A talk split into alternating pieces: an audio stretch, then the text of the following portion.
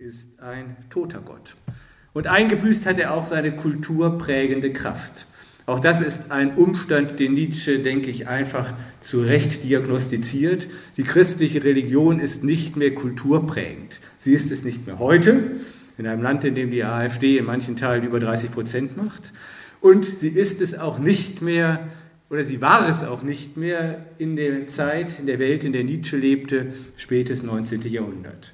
Die große kulturprägende Zeit des Christentums, die Zeit der Kathedralen, die Zeit, in der das Christentum das Leben der Menschen, die Kultur der Menschen bis in die Malerei, in die Musik hinein bestimmt hatte, diese, diese Zeit ist auch vorbei. Und das schon seit über 150 Jahren.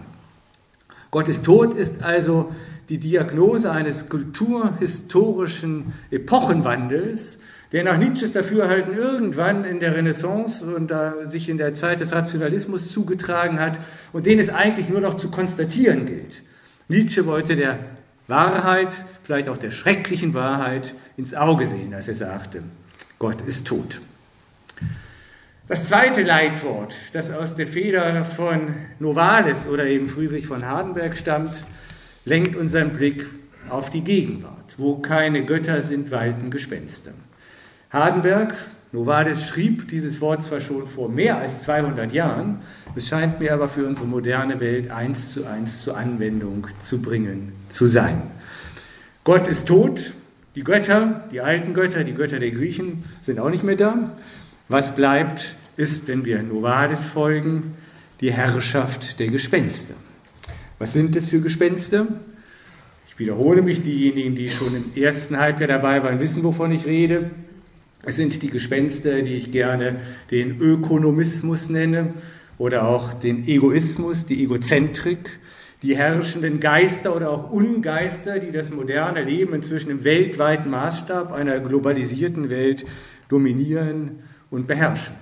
Eben diese Geister, diese Ungeister und Gespenster, die die Menschen dazu veranlassen, bei allem, was sie tun, nicht mehr danach zu fragen, ob es gut ist, sondern ob es ihnen etwas bringt ob es nützlich ist, ob es ihrem Ego dienlich ist.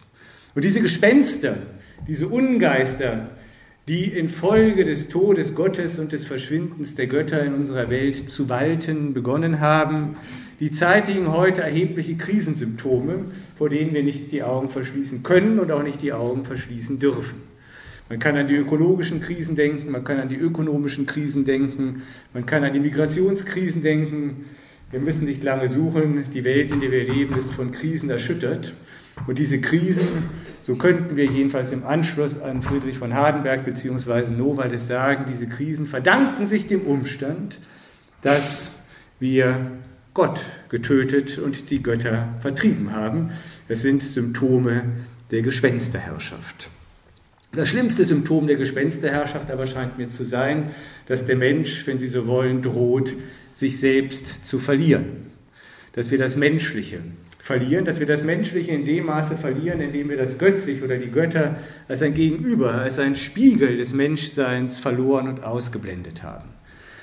Dieser Verlust des Menschen scheint sich mir in der radikalsten und deutlichsten Form derzeit dort zu zeigen, wo ausgerechnet da, wo die meiste Intelligenz und meiste, der meiste Reichtum dieser Welt versammelt ist, nämlich bei den IT-Giganten im Silicon Valley, laut darüber nachgedacht wird, den Menschen so, wie wir ihn kannten, abzuschaffen und durch eine transhumanistische Wesenheit zu ersetzen, ein Wesen, das aus Computertechnologie, aus künstlicher Intelligenz und Robotik gemischt sein wird, und das eben den Menschen in seiner alten Gestalt, den Homo sapiens, obsolet werden lassen wird, weil es nämlich der Homo Deus sein wird, wie ein im Augenblick in den Bestsellerlisten sehr oben rangierendes Buch von einem israelischen Autor namens Harari, heißt er, glaube ich, uns nahelegen möchte.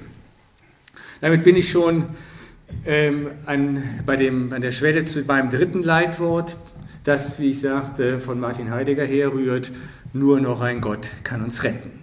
Retten wovor? Retten wovon? Nun, retten von der Gespensterherrschaft und den Krisensymptomatiken beziehungsweise dem drohenden Verlust der Menschlichkeit, die mit, diesem, mit dieser Gespensterherrschaft einhergehen.